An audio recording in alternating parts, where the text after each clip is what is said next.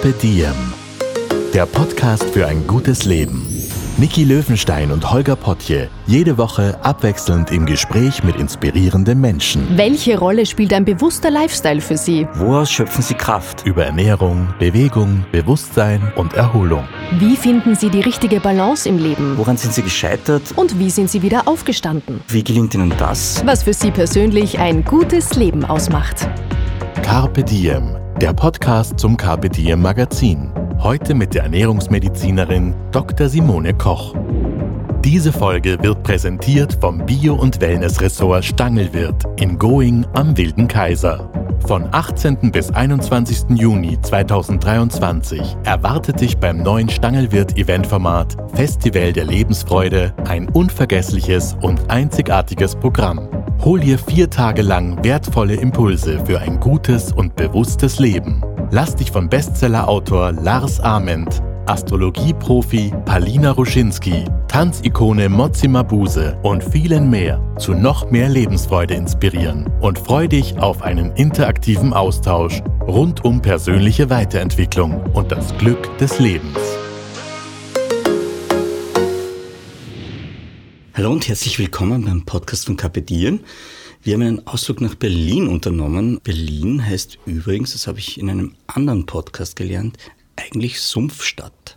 Hm. Und das hm kommt nicht von Berlin, sondern von meinem heutigen Gast, den wir gleich vorstellen werden. Wien übrigens äh, kommt von Venia, bezieht sich auf keltoromanische Vedunia und heißt Waldbach. Mein heutiger Gast wiederum heißt tatsächlich Simone Koch. Hallo Simone, voll schön, dass du da bist. Ja, schön, dass du den langen Weg auf dich genommen hast, um hierher zu kommen. Ich freue mich total. Das ist ich mal was anderes. Mich auch total. Ein persönlicher Besuch.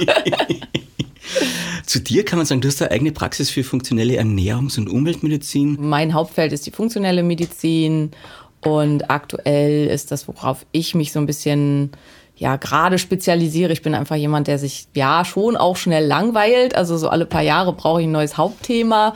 Und aktuell beschäftige ich mich ganz viel mit dem Thema Longevity und ähm, ja, allem, was damit zusammenhängt. Okay, das müssen wir unbedingt erkennen. Das heißt, wie werde ich möglichst alt, oder? Ja, wie werde ich möglichst ähm, gesund, Gesund alt? alt. Also das ist halt der Punkt. Weil es nützt uns, also ja, können wir ja ganz kurz drin einsteigen. Also wir haben es halt, viele haben ja diese Idee, ja, durch die, die moderne Medizin werden wir alle so viel älter. Das wird ja immer behauptet. Tatsächlich, wenn man die ähm, sechs häufigsten In Infektionskrankheiten rausrechnet, an denen die Menschen früher in Massen verstorben sind, werden wir gar nicht so viel älter ähm, wie noch vor 100 Jahren. Wie viel werden wir älter? In etwa fünf Jahre. Und gleichzeitig ist aber in diesen fünf Jahren die Leistungsfähigkeit der Menschen noch in etwa bei zehn Prozent dessen, wo sie mal gewesen sind. Und das ist halt die große Frage. Sind diese fünf Jahre erstrebenswert? Also ist das halt das, was man gerne möchte? Und Longevity zielt halt darauf ab, dass man die Kurve nach oben erhöht, sozusagen, dass man möglichst lange bei einer Leistungsfähigkeit von, weiß nicht, 90, 80 Prozent oder so bleibt und dann zum Schluss hin, zum Ende des Lebens einen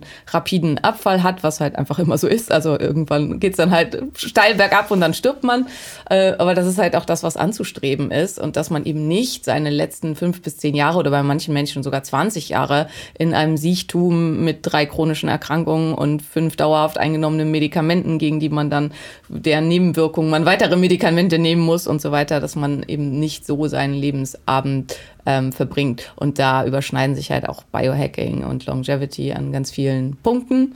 Und das ist das, wo ich mich gerade ganz viel mit beschäftige und was ich super spannend finde. Ähm, ja, weil, vielleicht auch, weil ich ja selber langsam alt werde, also älter Oh, nein, das stimmt überhaupt nicht. Was ich aber salopp formulieren möchte, du bist ja eigentlich ein Biohacking-Nerd auch. Also Ja, total. also Biohacking, Biochemie und so. Ich, ja, ich äh, nerd und stolz drauf. Sehr schön. Also ich fasse es jetzt nochmal für uns zusammen. Ernährungsärztin, Speakerin, Autorin, Podcasterin, du hast den Phoenix-Podcast. Wöchentlicher Talk, Ladies Talk mit Maria. Und ich habe noch notiert, viel Witz, Herz, eine Prise Ironie und die Themen Gesundheit, Leistungsfähigkeit, Medizin, Hilfe zur Selbsthilfe und Lifestyle. Das ist schön, dass du das so empfindest. Meine Mutter sagt immer, ich wäre nicht lustig, wo ich immer denke so, das ist gemein. Ich bin, ich bin oft sehr lustig.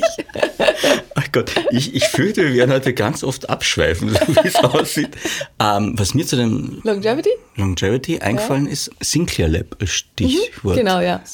Ist es, aber da ging es doch darum, du kannst es eigentlich umdrehen, den Alterungsprozess. Das ist das, wo die irgendwann gerne hin möchten, ja. Mhm. ja. Aber also äh, David Sinclair sagt selber auch, er geht davon aus, dass sich da in den nächsten 20, 30 Jahren jetzt nicht, wer weiß, wie tu, viel tun wird. Also das ist natürlich das, was wir hin, wo wir hinwollen und wo die halt auch intensiv dran forschen. Ähm, aber bis jetzt haben wir halt den Schalter noch nicht gefunden. Also, aber ähm, solche Forschungen gehen halt auch immer, haben eine ganz große Zukunftsvision und mhm. ähm, ja. Und bis dahin gucken wir, dass wir vielleicht das optimal rausholen aus dem, was wir haben. Äh, da hätte ich nämlich auch noch tausend Fragen, weil das ist, wenn ich es richtig verstanden habe, ist es dann so, du, du kannst den Alterungsprozess, Sie machen das jetzt, glaube ich, gerade beraten, haben Sie mhm. jetzt gerade äh, erfolgreiche Versuche auch, mhm. die Hautverjüngung, oder? Mhm. Genau. Und das Ziel wäre dann, dass du selber wieder jünger wirst und oder, oder ja. Weißt du, jetzt kommt der Laie und fragt den äh, Also ähm, die Idee ist, also mal, wir wissen halt inzwischen, was die Prozesse sind, die uns altern lassen. Mhm. Und die ist, Idee ist halt, an diese verschiedenen Prozesse ranzugehen und das zu verbessern. Ein großer Punkt ist ja Autophagie. Ähm, bei Ratten, also versucht man, da werden halt verschiedenste Maßnahmen gemacht, aber also so richtig umkehren kann man es nicht, also zumindest nur in ganz, ganz äh, minimalen Umfang. Ähm, und es ist auch noch nicht so ganz klar, also es sind alles noch Studien mit ganz kleinen Fallzahlen und halt im Wesentlichen, also mit, also wo man erfolgreich schon war, so ein Fadenwürmer und so, also so, ähm, aber das sind alles ja Wesen, die vom Menschen noch relativ weit entfernt sind. Und ja, und jetzt wird gerade an den Nagern geforscht. Aber das sind halt also Einzelpunkte. Also mhm. eine Verjüngung der Haut zu erreichen, heißt halt noch nicht, dass man länger lebt und mhm. dass man halt da entsprechend weiterkommt. Ist aber super spannend. Also es ist ein super spannendes Feld und die machen halt wirklich auch tolle und bahnbrechende Arbeit in dem ganzen Ist das Bereich. jetzt die, die Benjamin Button-Nummer dann eigentlich, oder? Na, so weit werden so wir nie kommen. die können wir ausschließen. ähm, also ich glaube, Ziel ist, ähm, dass man vielleicht, also ich denke so, der Alterungsprozess beginnt ja, also dass wir anfangen rapide zu altern, beginnt ja so, also eigentlich schon ab den 20ern, aber ab den 30ern dann so richtig und dass man da bleibt in diesem Bereich und dass es dann halt nicht mehr wesentlich bergab geht. Aber muss man auch ganz klar sagen, also da wird halt in der Biohacking Community oft Sachen hochgehypt, weil man halt einen Fadenwurm hat äh, doppelt so lang leben lassen. Ähm, also wie weit halt man da beim Menschen kommt, das ist noch ganz, ganz lange hin. Und die Frage ist natürlich auch für mich, also ich weiß nicht, für, es ist eine sehr brutale Serie, aber wer da mal, also Altered Carbon ähm, ist äh, was. Netflix-Serie, glaube ich. Ja, das ist eine mhm. Netflix-Serie, ja, die beschäftigt sich halt auch mit der Frage, wie gemacht sind wir von unserer Psyche dafür, ewig zu leben? Das wäre meine Frage gewesen. Das ist ja total aufgelegt, dass du eigentlich in einem jungen Körper dann ja. aber die Psyche eines 70-Jährigen. Ja, genau. 70 und 70 Jahre geht ja noch. Und, aber, und da gibt es halt auch einige, die sagen, also wenn ich so zurückdenke, also meine Familie ist sehr, sehr langlebig. Ähm, meine Oma ist gerade ähm, verstorben mit 95, mein Uropa ist 98 geworden, mein Opa ist 96 geworden. Und da muss man sagen, bei allen war das nachher so, dass die auch völlig bereit waren zu gehen. Also dass die halt ähm, jetzt gar nicht wegen körperlicher Gebrechen oder so. Mein Uropa ist immer mein Beispiel für das, wo, was man gerne erreichen wollen würde. Mein Uropa ist mit 98 beim Pflaumenpflücken vom Baum gefallen und ist dann an der Lungenentzündung verstorben, nachdem er sich drei Rippen gebrochen hat. Das hätte auch jedem jungen Menschen passieren können. Also und das Entscheidende an der Geschichte ist halt eben, dass er mit 98 noch so fit war, dass er da auf dem Pflaumenbaum rumgekraxelt ist und die Pflaumen gepflückt hat.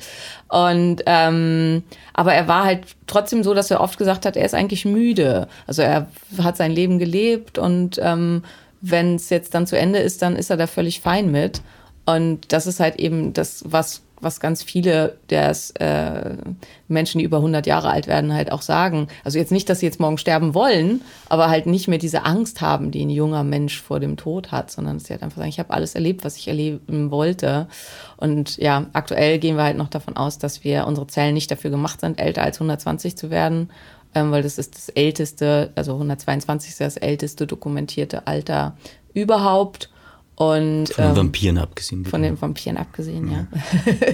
ich habe Nachbarn, wo immer die Rollläden runter sind, wo wir immer drüber diskutieren, ob das vielleicht Vampire sind. Das sind auch noch Bulgaren, also wer weiß. du musst deiner Mama widersprechen. Ich habe nicht das Gefühl, dass du nicht lustig bist habe ich schon für heute schon ein großes Ziel erreicht. Tagesziel erreicht. Das ist total nett. Wir wollten ja eigentlich über eigentlich Ernährung Eigentlich wollen wir über Ernährung sprechen. So weit sind wir noch nicht gekommen. Oh Gott.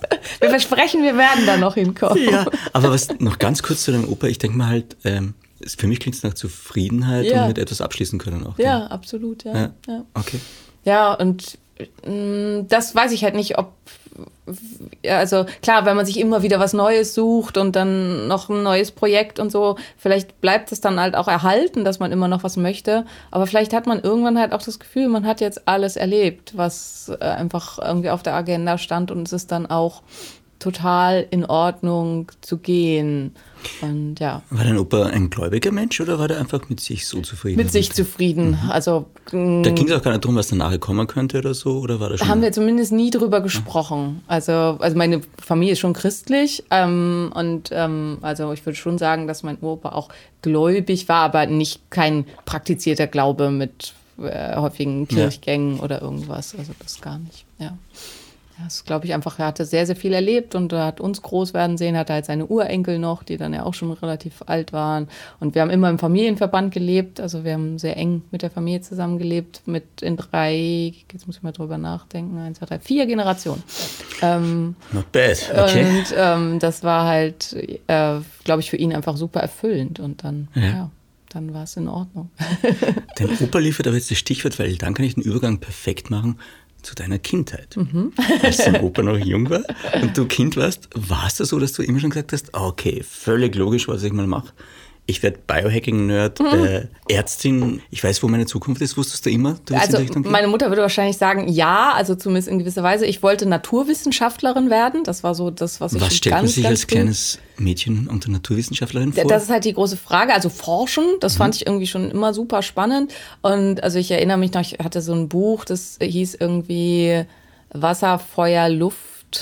Ähm, Experimente zum Verständnis der Natur oder so. Und also da konnte ich dann natürlich schon lesen, aber glaube ich gerade so. Also da war ich vielleicht sieben oder acht und dann habe ich halt immer selber diese Experimente gemacht und habe ja mein Kinderzimmer versaut und meine Eltern in den Wahnsinn getrieben. Aber ähm, habe da halt ganz viel gemacht und das fand ich alles super spannend. Und ich war, also ich habe schon damals, also ich, es gibt ein Ereignis, da musste ich an den Füßen zum Kinderarzt getragen werden. Der war Gott sei Dank über die Straße nur, weil ich mir eine Wäscheklammer so weit in die Nase geschoben habe, dass ich halt dann unfassbares Nasenbluten bekommen habe. das waren diese alten Wäscheklammern, die so zwei Dinger hatten, die man von oben dann so draufgesetzt hat. Warum? Weil ich wissen wollte, ob ich bis zum Gehirn komme. Dass das gefährlich sein könnte, das, da habe ich in dem Alter noch nicht drüber nachgedacht. Und es hat dann halt im Schuss aus meiner Nase geblutet. Und ja, also ich hatte schon in den jungen Jahren eine hohe Tendenz zu verrückten Selbstexperimenten. also ich würde sagen, der Weg war schon vorgezeichnet. Ich, ich habe das Gefühl, er könnte auch eine Stand-up-Comedy-Karriere noch warten, irgendwo um die Ecke. Und dann hat mir, irgendwann hat mir irgendwer gesagt, ja Simone, tut mir leid, aber man muss sich schon für eine Naturwissenschaft entscheiden. Du kannst nicht einfach Naturwissenschaftlerin werden.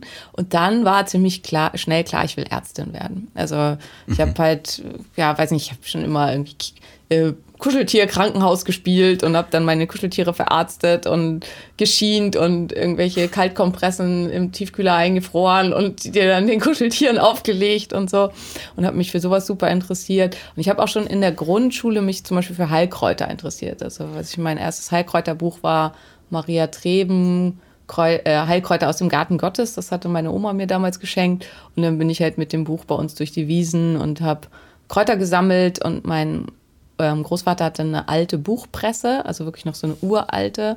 Und dann habe ich halt da drin meine Pflanzen gepresst und habe die aufgeklebt und beschriftet und so. Also ja, es waren, sind wirklich Sachen, die mich schon immer fasziniert haben und die ich schon immer super spannend fand. Aber was logisch, dass es in Richtung Mensch geht, es hätte auch in Richtung Tier gehen können als Arzt? Ja, ich habe mich schon immer, also Tiere, wir haben zwar ganz viele Tiere gehabt, also ähm, wie gesagt, wir haben in diesem großen Familienverband gelebt und mein Großvater war studiert, studierter Landwirt, bevor die dann aus ähm, Pommern fliehen mussten und hat äh, seine Passion für die Landwirtschaft dann im Garten ausgelebt. Wir hatten über 2000 Quadratmeter Grundstück und das war alles Nutzgarten.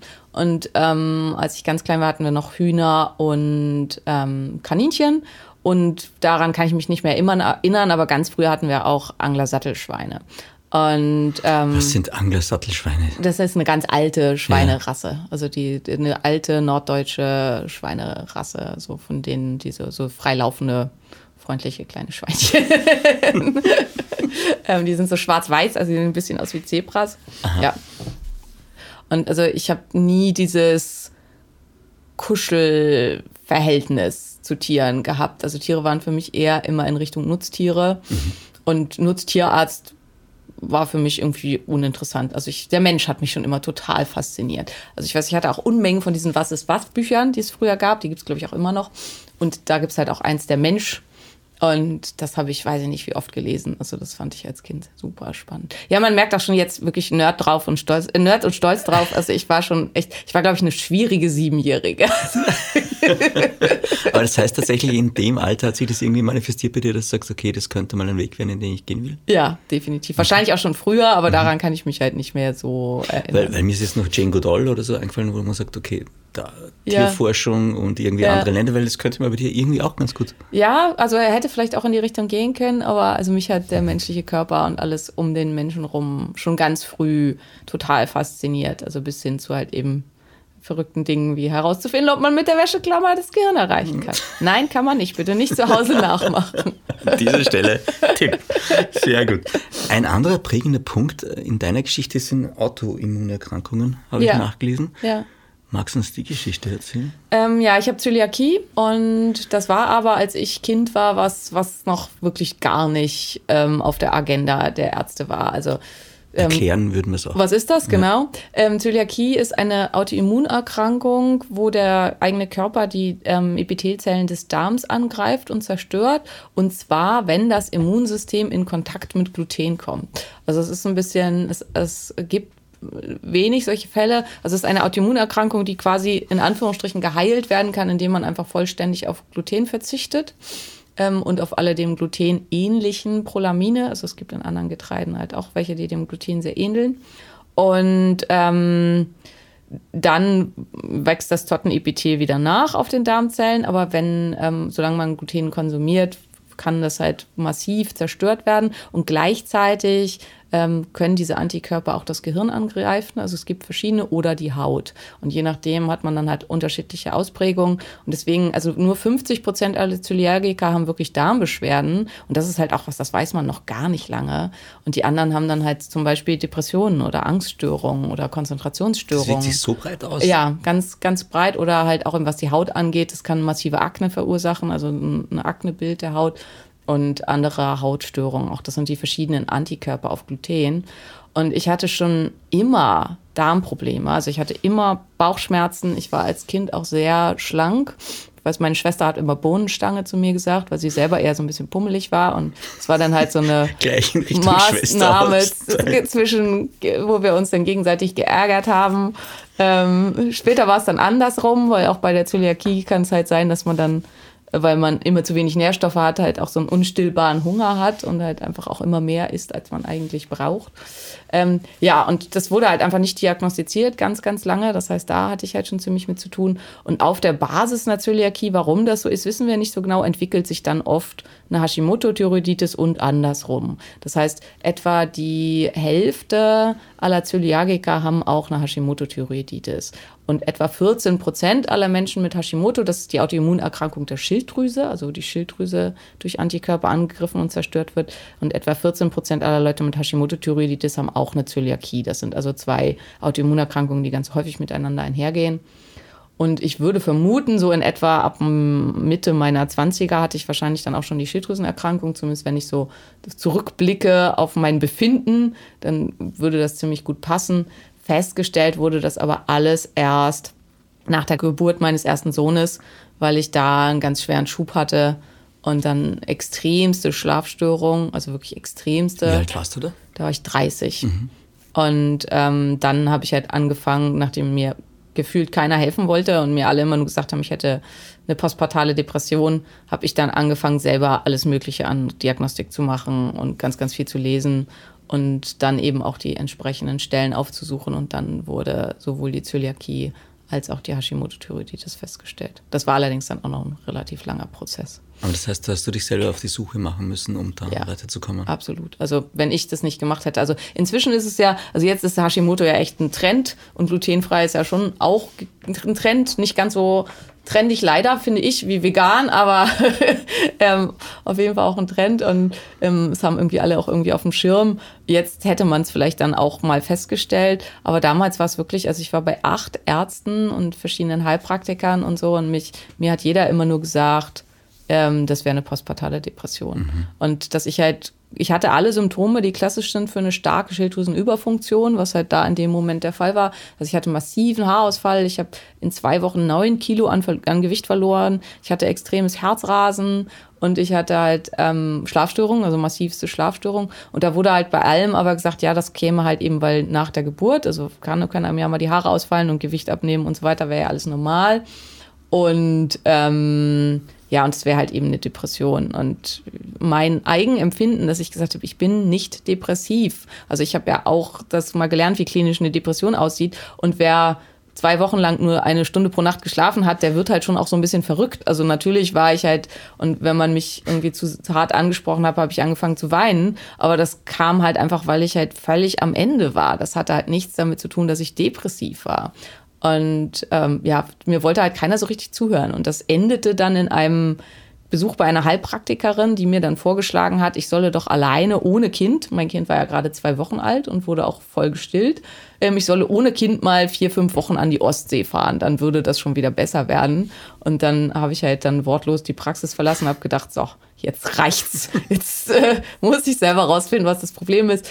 Und dann bin ich einfach ähm, hier zu unserem Labor äh, in Berlin gefahren und ähm, habe mir selber Blut abnehmen lassen und habe halt da relativ viel investiert, relativ breit, um zu gucken, was es ist. Und dann kam halt eben raus, dass ich eine massive Schilddrüsenüberfunktion habe und dass da ähm, ja, der Hase im Pfeffer lag, mit aber Antikörpern von einer Hashimoto-Thyreoiditis, weil es ist manchmal so, also kann man sich relativ klar vorstellen, es wird sehr viel Schilddrüsengewebe zerstört und in den Schilddrüsenfollikeln sind halt Schilddrüsenhormone gespeichert und die werden in dem Moment frei. Und deswegen kann man eben auch bei einer Hashimoto-Thyreoiditis, die später eigentlich immer in einer Unterfunktion mündet, zu Beginn eine Überfunktion haben. Und das war halt bei mir, oder im Schub eine Überfunktion haben. Und das war bei mir hier ganz, ganz stark der Fall.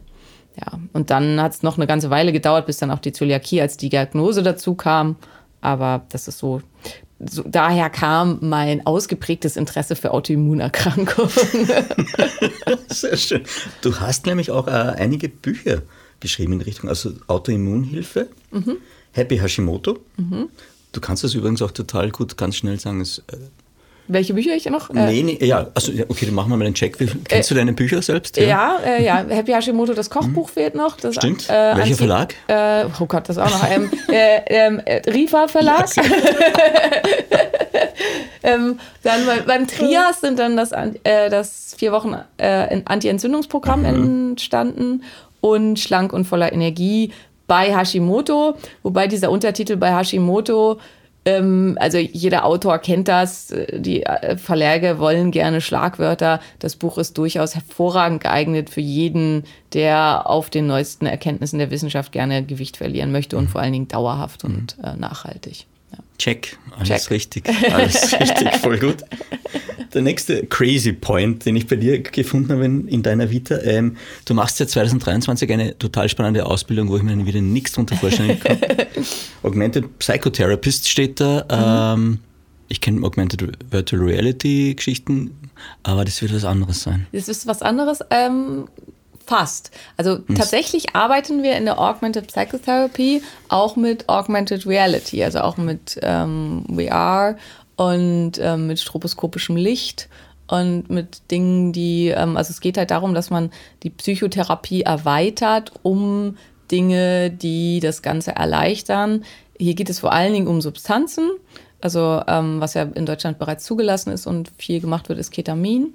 Ähm, und was gerade halt eben in, in den ja hoffentlich Zulassungsstudien ist, ist ja MDMA, Psilocybin, ja, was schon medizinisch angewendet werden darf, ist Cannabis, wobei Cannabis halt keine hohe psychedelische Wirkung hat, und wenn dann nur in Dosen, die man eher lieber nicht geben sollte. Ähm, aber es geht, geht um psychedelische es geht, Wirkungen. Ja, es geht um Psychedelika. Es geht aber eben, wie gesagt, auch um Atemarbeit. Also um, man kann eben auch durch, durch Atmung ähm, den Geist erweitern, also augmentieren quasi. Und man kann eben auch mit virtueller Realität arbeiten und auch mit Dingen wie stroboskopischem Licht. Also das kann auch Dinge auslösen in unserem Geist, die Psychotherapie erleichtern und erweitern kann. Und das ist der Augmented Psychotherapist. Also es ist quasi der Psychotherapeut plus andere Dinge. und wann bist du genau drauf gekommen, dass du jetzt eigentlich da das auch anschauen möchtest? Ähm, da bin ich, also das ist jetzt ein, ein, ein weniger lustiges Kapitel, aber ich bin da inzwischen auch ganz, ganz offen, weil ähm, ich das super wichtig finde, dass es da um diesen ganzen Bereich keine Scham und keine ähm, nicht mehr gibt, dass man da nicht drüber sprechen darf. Ähm, ich bin 2020 von ähm, dem hier auch, also ich weiß nicht, wie weit das in ganz Deutschland in der Presse war, aber ich glaube schon, von dem hier in Berlin und Potsdam umgehenden Serienvergewaltiger vergewaltigt worden. Ich war das zweite Opfer, es gab insgesamt sieben. Und das war halt schon ein erheblicher Einschnitt und ein schweres Trauma. Und habe halt danach mich versucht damit zu beschäftigen, was kann ich für mich tun und so die klassische, also es ist super schwierig, einen Traumatherapeuten in Deutschland zu finden. Da lassen die meisten die Finger von. Die meisten wollen auch gerne, dass man stationär behandelt wird und das wollte ich nicht. Ich hatte einfach zwei kleine Kinder, eine gut laufende Praxis. Ich hatte keine Zeit für sowas. Und ähm, dann habe ich angefangen, mich mit Psychedelika auseinanderzusetzen, als ähm, ja, Idee, da auch für mich dran arbeiten zu können und hatte dann mein, mein erstes psychedelisches Retreat. Alles immer, das finde ich auch ganz, ganz wichtig, in einem legalen Bereich. Also es gibt bestimmte Substanzen, die in Deutschland legal sind. Und das hat mir super gut gefallen und hat mir ähm, hat mich wahnsinnig weitergebracht in dem ganzen Prozess und habe dann eben den, die Ausbildung zum Atemtherapeuten gemacht, eine sehr sehr aufwendige Ausbildung gemacht zum Atemtherapeuten und da halt eben viel mit mir und an mir gearbeitet und dann hatte mir schon glaube ich 2020 ein Freund gesagt, hey, äh, in Zusammenhang mit der Charité gibt es, äh, in Zusammenarbeit mit der Charité gibt es in Berlin die Mind Foundation, die bildet Ärzte, also im Wesentlichen Ärzte und Psychologen ähm, zu ähm, Augmented Psychotherapists aus, äh, Therapists aus. Und das fand ich da schon super spannend. Das war damals der erste Ausbildungsjahrgang. Und nun ist diese Ausbildung aber sehr, sehr teuer. Und das war für mich damals noch so, dass ich gedacht habe, nee, nee, das kann ich mir gerade nicht leisten, das will ich nicht. Und ja, und drei Jahre später habe ich gedacht, zumal ich da in meinem eigenen Prozess dann halt auch schon ein ganzes Stückchen weiter war und einfach gemerkt habe, wie wahnsinnig viel und was für Durchbrüche mir diese Art der Therapie gebracht hat. Und ähm, dass ich, dass das einfach was ist. Und auch mit meinen Patienten, ich habe halt viel, also wir haben viele Patienten mit Depressionen, Angststörungen und so, denen wir wirklich toll helfen können. Aber wir haben eben manche, wo wir an eine Wand rennen und wo es einfach nicht weitergeht. Und die auch schon von psychiatrischer Seite alles ausprobiert haben, was die ähm, Medizin zu bieten hat an Medikamenten und die dann einfach als Therapie refraktär gelten. Das heißt, als wir können ihnen leider nicht helfen. Und ja, auch. Wie viel, wie groß ist der Prozentsatz von Dingen, wo du das, wie hast du gesagt, refraktär? Äh, hm, ich weiß nicht, wie groß der Prozentsatz bei der Depression ist, aber ich glaube schon relativ schon groß. Relativ, okay. Also ich glaube, es also ist jetzt ein ein Guess, so, was ich jetzt gerade mir ja. im Kopf kommt, ich habe die Zahlen nicht präsent, aber ja. ich meine, es sind irgendwie 20 Prozent oder so, also schon ein relativ hoher Anteil, vielleicht sogar mehr. Insgesamt muss man sagen, psychische Erkrankungen sind immer noch, wir können halt Symptome bekämpfen und wir können die Leute stilllegen sozusagen, aber wir können ihnen halt nicht wirklich helfen.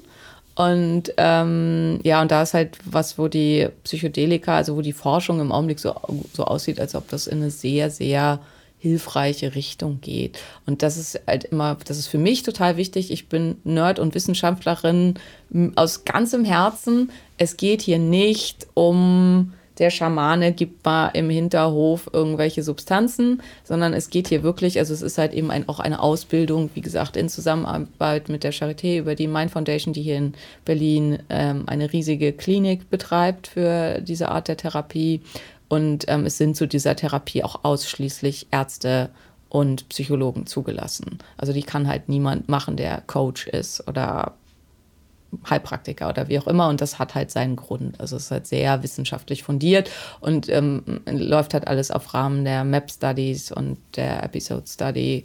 Und ähm, ja, soll halt eben das klinische Standbein dieser Art der Therapie werden. Das heißt jetzt gar nicht, dass ich irgendwas habe gegen irgendwelche Psychedelika-Retreats und ähm, seinen Geist zu erweitern und so weiter. Es geht hier aber eben um die Behandlung von Menschen, die wirklich Erkrankungen haben. Und die sind auch aus gutem Grund ausgeschlossen aus solchen Retreats. Und ähm, ja, und denen eben auch was zur Verfügung zu stellen. Das ist der Augment Augmented Psychotherapist. Das ist das, was ich gerade mache. Ja. Und das ist wirklich, also hat mich selber auch überrascht.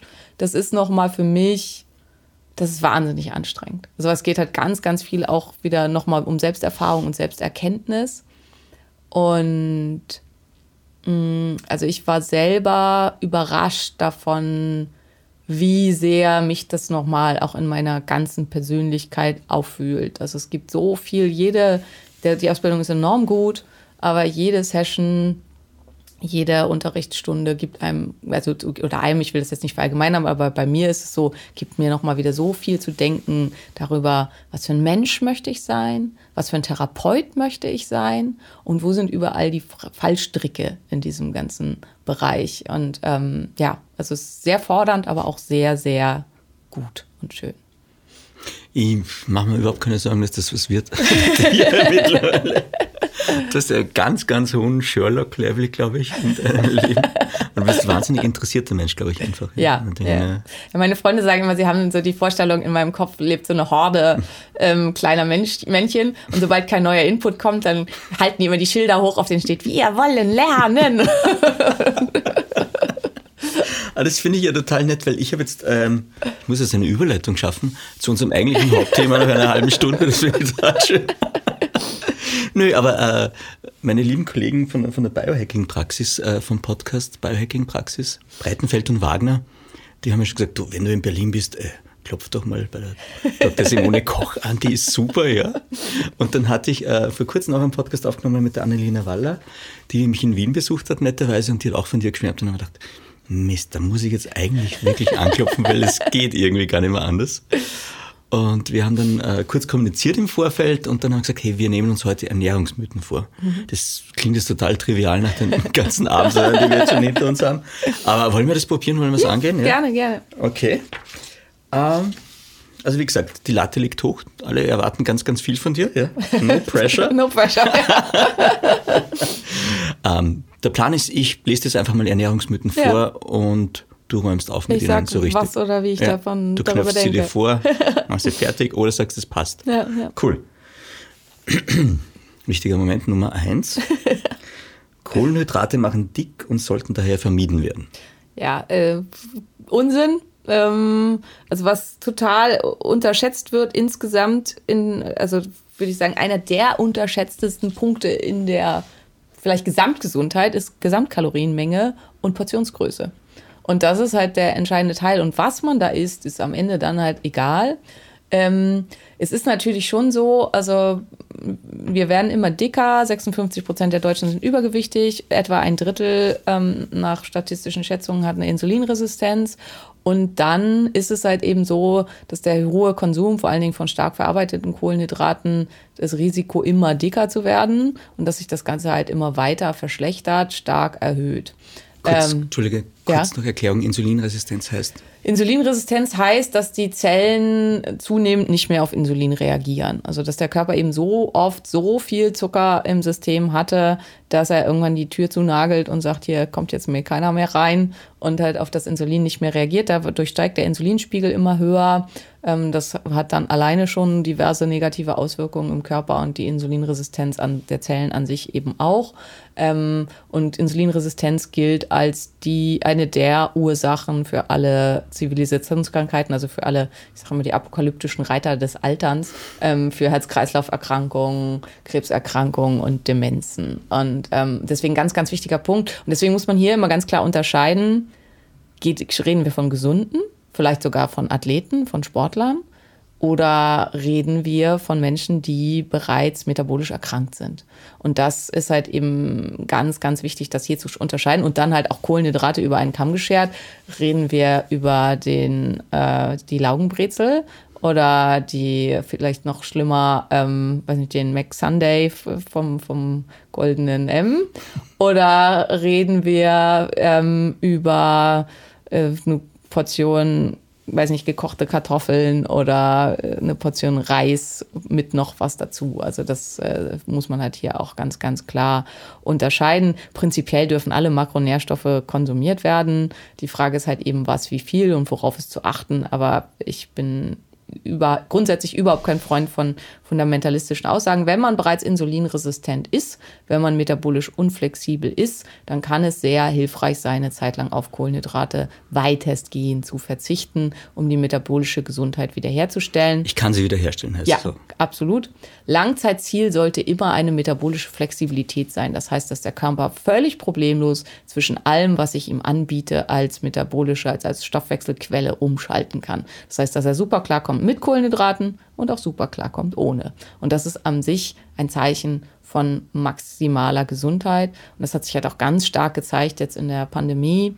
Also der Risikofaktor überhaupt ähm, einen schweren Verlauf einer Covid-19-Infektion zu bekommen, war die metabolische Unflexibilität. Also das hat sich halt da sehr, sehr deutlich gezeigt. Und, ähm, Höre ich jetzt zum ersten Mal spannenderweise. Aber, ja. ja aber da sind wir auch viel wieder beim Thema Longevity und so. Also auch hier, desto metabolisch flexibler ich bin, desto weniger wahrscheinlich ist es halt, dass meine Zellen vorzeitig altern und dass ich halt diverse Beschwerden bekomme. Also ja, ist eins meiner Lieblingsthemen, aber wir machen jetzt hier mal einen Punkt. Ja, Punkt. Punkt zwei. Ähm, zweiter Mythos. Fett macht dick und ist ungesund. Ja, genau das Gleiche. Auch eine von den Makroquellen ist Blödsinn. Fett hat halt doppelt so viel Energie wie die anderen Sachen. Das muss man sich halt einfach klar machen. Wer gewöhnt ist an große Portionen, also wir haben halt auch ähm, Sättigung findet auch über Dehnungsreize statt und über Füllmenge im Magen-Darm-Trakt und so weiter. Und wer halt an sehr große Portionen gewöhnt ist, wird halt tendenziell, wenn er versucht, sich mit was Fetthaltigem satt zu essen, mehr konsumieren als das, was er eigentlich braucht. Es gibt bestimmte Fette, die extrem ungesund sind und die dann halt auch Insulinresistenzen fördern, chronische Entzündung fördern und dann auf jeden Fall dazu beitragen können, dass man übergewichtig wird. Das sind halt vor allen Dingen Transfette. Ähm, davon sollte man die Finger lassen. Aber wenn man sich an den für mich sehr sinnvollen Grundsatz hält, nach Möglichkeit alles so unverarbeitet wie möglich zu konsumieren, und halt keine Fertigprodukte zu essen. Also Supermarktfertigprodukte. Genau, Supermarktfertigprodukte, dann hat man die Transfette schon fast eliminiert und dann muss man sich darüber nicht mehr so viel Gedanken machen. Fett ist super wichtig. Was vielen immer noch nicht klar ist, ist unsere ganzen Hormone, also alle unsere Steroidhormone, unsere Geschlechtshormone, aber auch zum Teil das Grundgerüst des Vitamin D, was in der Haut produziert wird und so weiter, bestehen aus Fett. Also der Cholesterolring, wie der Name schon sagt, kommt halt vom Cholesterin. Und wenn wir das komplett weglassen, dann haben wir auch keine Bausubstanz mehr für unsere Hormone. Unsere Zellmembranen, also unsere, unsere Zellen haben keine Wände. Also es ist halt nicht, wir sind kein Bakterium oder irgendwie sowas. Ähm, die sind fluide. Also das ist halt sowas Waberndes. Das können sich viele auch nur ganz schwer vorstellen. Und ähm, dieses Wabernde besteht da eben zu einem Großteil an, aus Fett. Also es ist so, wie wenn man einen Tropfen Öl auf eine Wasserfläche äh, macht und dann entsteht ja so eine Oberschicht. Und so ähnlich ist das halt auch mit unseren Zellmembranen. Und wie fluide die sind, also wie flexibel, wie anpassungsfähig, wie gut die Stoffe rein und rauslassen, wie dicht die sind, dass da nicht jeder rein kann, das hängt davon ab, wie hochwertig sind die Fette, die da verbaut sind. Und ähm, hier geht es halt vor allen Dingen um Omega-3-Fettsäuren. Also auch das Thema könnte man intensiv ausführen. Kurz zusammengefasst brauchen Frauen tendenziell mindestens 60 Gramm Fett am Tag und Männer mindestens 80 Gramm Fett am Tag. Und es hat halt einen ganz, ganz großen Einfluss auf ganz viele Funktionen im Körper, dass der Körper sauber funktionieren kann. Wenn man das weglässt, wird man schwerst krank und sollte man halt auf keinen Fall tun. Wer gerne sehen möchte, wie jemand, der überhaupt kein Fett mehr konsumiert, so aussieht, kann sich Bodybuilding-Wettkämpfer ansehen vom Nahen, nicht vom Weiten. Vom Weiten kann man denken, wow, krass gut. Und wenn man näher rangeht, also vor allen Dingen bei den Frauen sieht man halt, wie fertig die Haut ist. Meistens haben die auch kaum noch Haare, also die Männer eh nicht, weil da sind ja meistens dann noch andere Substanzen im Spiel. Aber auch bei den Frauen ähm, ist das meistens sind halt Extensions oder Perücken sind, glaube ich, verboten, aber ganz viel Extensions und so, weil die halt äh, da einfach massiv Probleme haben. Das hat viel damit zu tun, dass der Hormonhaushalt auch bei Leuten, die nicht mit Hormonen agieren, komplett entgleist, weil die halt tendenziell viel zu wenig Fett zu sich nehmen. Also keiner der Makronährstoffe an sich macht Fett Die Balance ist das Geheimnis. Sehr schön. Wir machen auch an dieser Stelle einen Punkt. Ich bin, ich gleite dauernd in irgendwelche Science-Fiction-Welten und, und Pixar-Animationsfilme ab, wenn du erzählst, wo du sagst, ah ja, man könnte eigentlich einen Animationsfilm über Fette machen und wie die dann ausschauen. Ja, auf jeden Fall. Ja. Ich benutze auch gerne Pixar. Also alles steht Kopf ist immer so diese kleinen Stimmt, Männchen ja. im Gehirn, die benutze ich gerne als Beispiele. ich dachte doch, ich kenne das irgendwo. Schön. Ähm, Ernährungsmythos 3, ja, mach noch einen Schluck vom Kaffee. Okay, ready? Ja. Fruchtzucker aus Obst ist genauso schlecht wie Kristallzucker in Süßigkeiten. Fruchtzucker aus Obst. Jetzt reden wir über Obst. Antwort ist nein. Ähm, aber man muss schon sehen, ähm, also Gemüse ist der entscheidende gesunde Punkt, Obst nicht. Obst ist extrem energiedicht und Obst war tatsächlich auch das, was halt auch unsere Vorfahren benutzt haben, um sich im Sommer Fett zu fressen, um dann halt gut über, also Fett, ne, das war dann halt vier, fünf Kilo mehr oder so. Also es ist gegen das, was wir heute als Fett empfinden, ganz was anderes, aber um dann eben Reserven für den Winter zu haben, weil Fruchtzucker, also in, ähm, in unserer Evolution ging ein Enzym im Harnsäurestoffwechsel verloren, ähm, was äh, uns hilft, über Fruchtzucker ähm, Energie einzulagern, also Fett einzulagern. Das heißt, Fruchtzucker spielt tatsächlich eine große Rolle dabei, ob man dann an Gewicht zunimmt.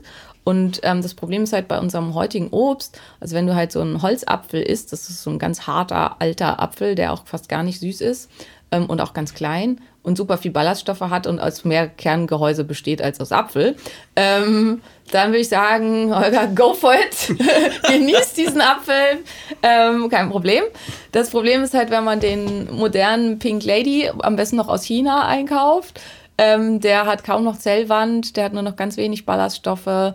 Ähm, und der kann halt bei jemandem, der empfindlich ist, halt den Blutzucker wirklich massiv in die Höhe treiben, hat dann eben halt auch noch sehr, sehr viel Fructose. Also worauf ich hinaus will, ähm, das Obst, was wir heute konsumieren, ist nicht mehr das Obst, ähm, an das unser Körper evolutionär angepasst ist, weil da eben wahnsinnig viel verändert wurde durch Züchtung.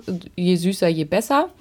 Ähm, ab und zu mal Obst zu essen, da spricht so trotzdem überhaupt nichts dagegen. Aber von diesen propagandierten fünf Portionen Obst oder Gemüse am Tag sollte aus meiner Sicht maximal eine Portion Obst sein. Und, ähm, und dann ist man da halt auch fein mit. Die sollten halt nicht alle aus Obst bestehen.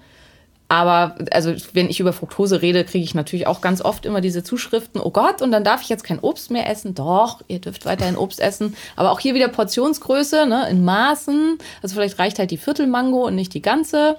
Und vielleicht, und was wirklich Katastrophe ist, ist Fruchtsaft. Also, und da ist halt auch Fruchtsaft ist nicht besser als Softdrinks als Fanta Cola Sprite, weil es halt wirklich wahnsinnig viel Zucker ohne Ballaststoffe, also der Körper braucht die Ballaststoffe dazu und dass man eben guckt, dass man sich die ballaststoffreichen Obstsorten raussucht. Das heißt, alle Beeren, die sind tendenziell unproblematisch. Ähm, alte Apfelsorten, also lieber den Bosskopfapfel als den Brayburn oder die Pink Lady. Ähm, und dass man Obst eben auch eher als Dessert betrachtet und nicht als was, was man in riesigen Mengen zu sich nehmen sollte.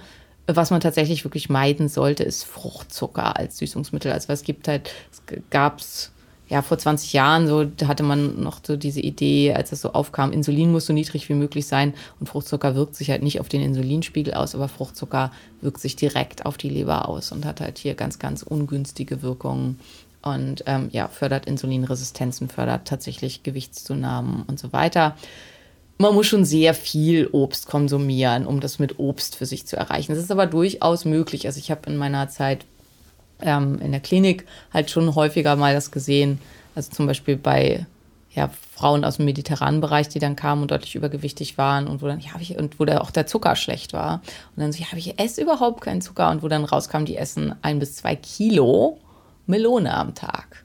Und ähm, da kann man dann halt schon einiges an, also weil sie dann auch gehört haben und gelesen haben, Melone wäre so gesund. Und ähm, ja, also Portionsgröße wir am Anfang spielt einfach eine Riesenrolle und sich seine kleine Portion Melone mit über sein Müsli oder weiß nicht zu machen oder die als Nachtisch zu genießen, total okay, überhaupt kein Problem. Ähm, davon große Massen zu konsumieren und vor allen Dingen halt auch Säfte, das lieber nicht. Und Got it, okay, notiert, Entschuldigung. Ja, und auch hier wieder, ne? Hier, wenn du, du bist jetzt der Hochleistungssportler und du hast, wiegst 130 Kilo, hast aber nur eine Körperfettanzahl von 10 Prozent, ähm, weil du Ugo Ungetüm bist, dann kannst du dir gerne so ein Kilo Melone reinhauen, weil das dein Muskel macht dann und holt sich das alles. Und noch Soundeffekte, weil das ist ja Und toll. dann ist das halt auch kein Problem. Und deswegen, das ist immer, es ist halt, gerade Ernährungsmedizin ist super individuell. Und dieses immer alles über einen Kamm scheren, im Gegensatz, wenn wir, wenn wir dazu halt Rita haben, die nur 1,55 groß ist, am Computer arbeitet und ähm, deren maximale Bewegung im Tag vom Auto zum Büro, zur Bürotür und von der Bürotür zum Auto ist, ähm, da würde ich halt sagen, Rita sollte halt maximal Beeren essen und halt nach Möglichkeit nicht mal einen Apfel konsumieren, weil da ihr Blutzucker wahrscheinlich durch die Decke geht, weil sie halt überhaupt nichts hat, wo das hin sollen sollte. Ja. Zwei Punkte, die ich jetzt als Follow-up sofort habe. Ähm, das heißt, ein Apple a day keeps the doctor away gilt noch oder ist das kommt auf den Apfel an? Also ich kommt auf den Apfel an, aber ich würde sagen, es gibt Besseres als den Apfel. Kann man es ersetzen? Jetzt, jetzt wirklich in einem Satz? Na, ähm, ich würde sagen, also auch beim Gemüse ist es halt total äh, individuell, wer was gut verträgt. Ja. Aber ich würde sagen, eine Tasse Gemüse am Tag äh, keeps the doctor away. Äh, reimt sich nicht, aber sollte es mindestens sein. Mindestens.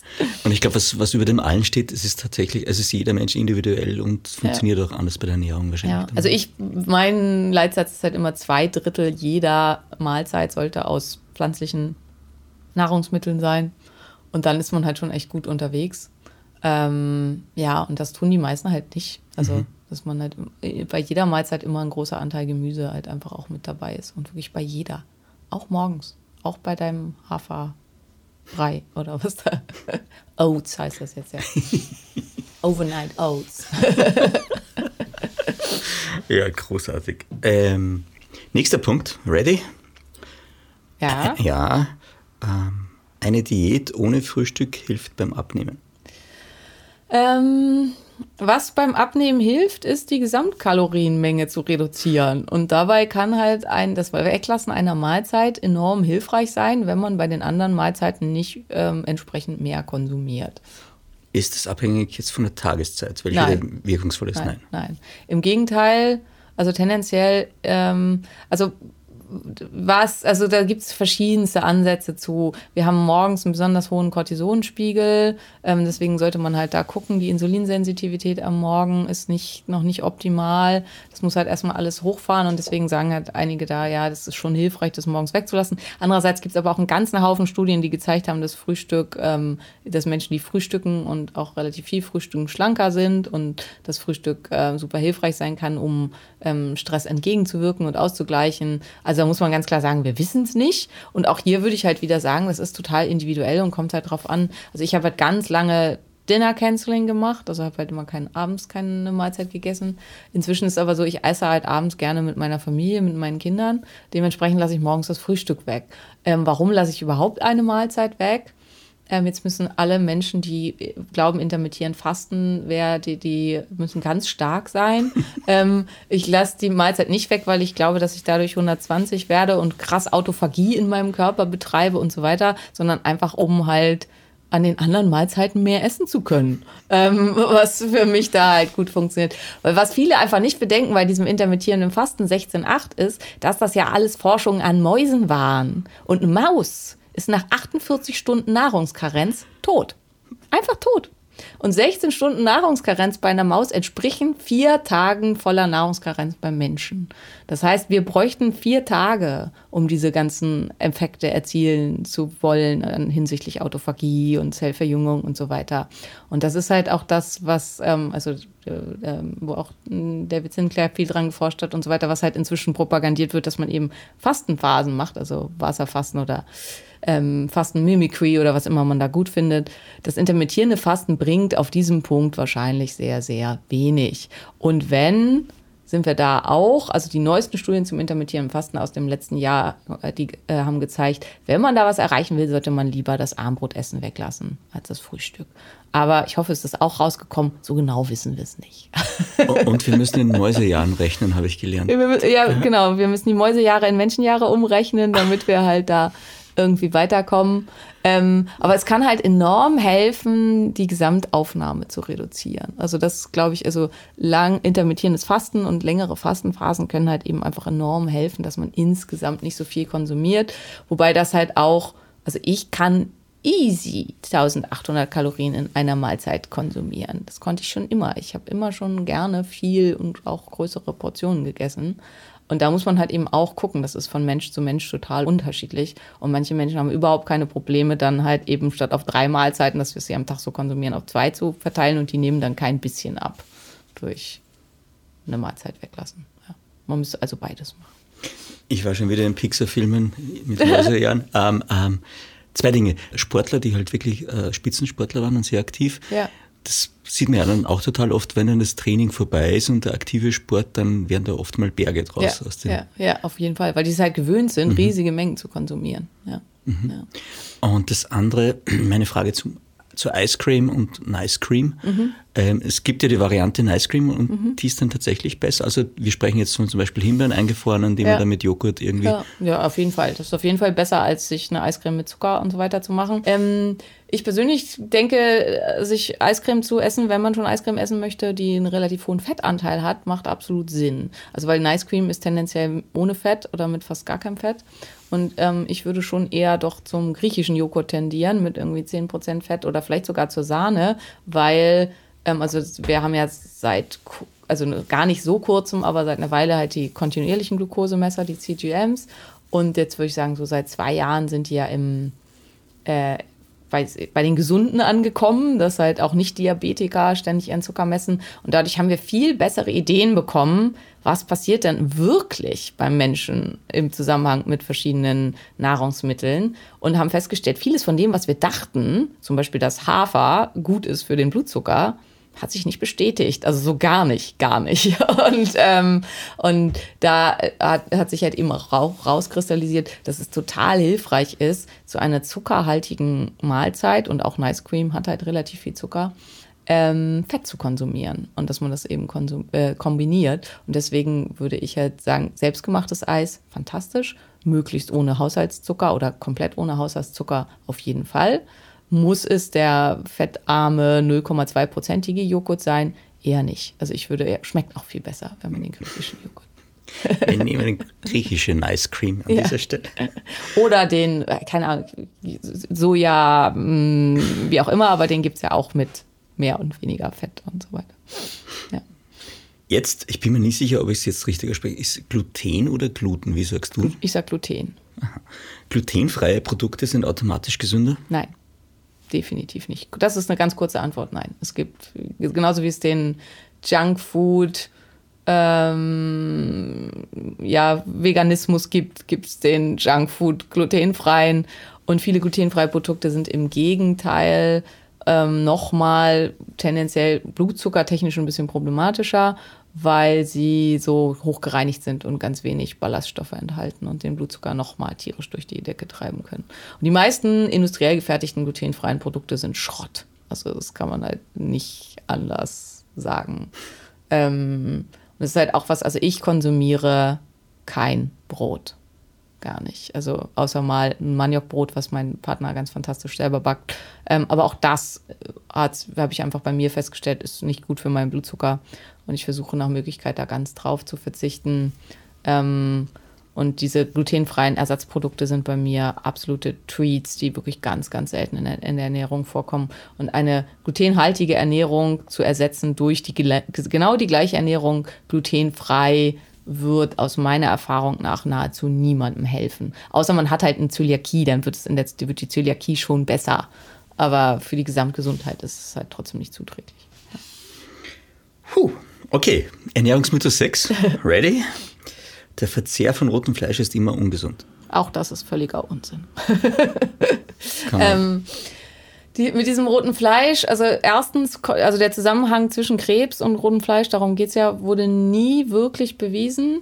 Im Gegenteil, also es gab jetzt ähm, mehrere neuere Studien, also eine Studie, die zum Beispiel gezeigt hat, dass ähm, es umso seltener Alzheimer gibt, desto mehr hochwertiges rotes Fleisch konsumiert wurde. Und hier geht es halt um unverarbeitetes Fleisch von gesunden, glücklichen, weidegefütterten Tieren. Also es wurden, sind halt Studien, die gemacht wurden in Ländern, wo man halt sehr, also einfach eine sehr nachhaltige ursprünglich Landwirtschaft betreibt. Was man ja tatsächlich auch, also ich war jetzt gerade in der Schweiz und ich war vorher halt in Portugal und da war ich halt viel wandern und dann trifft man halt da die, die Jersey-Kuh, die einem dann da über den Weg läuft, die fressen halt da die Büsche und dieses, ähm, und genauso halt auch in den Alpen, auf den Almen und so, die grasen, also das ist ja gar kein Gras, was die fressen im Wesentlichen, die fressen halt da diesen Buschkram und dieses, was da aus der Erde kommt.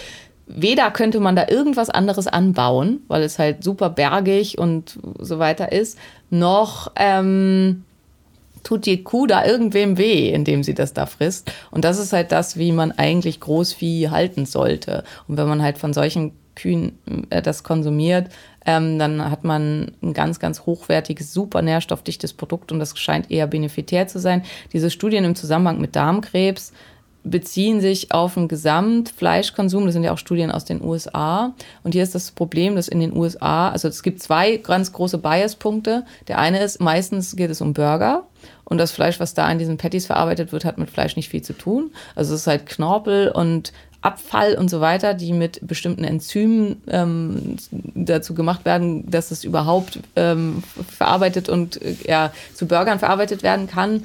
Und dann wird das konsumiert. Dann sind es meistens Tiere aus Massentierhaltung, die halt äh, sehr viel Unglück gesehen haben und ähm, sehr viel Stresshormone in sich haben und auch sonst ja ein ganz ungünstiges Fettsäurenverhältnis und so weiter.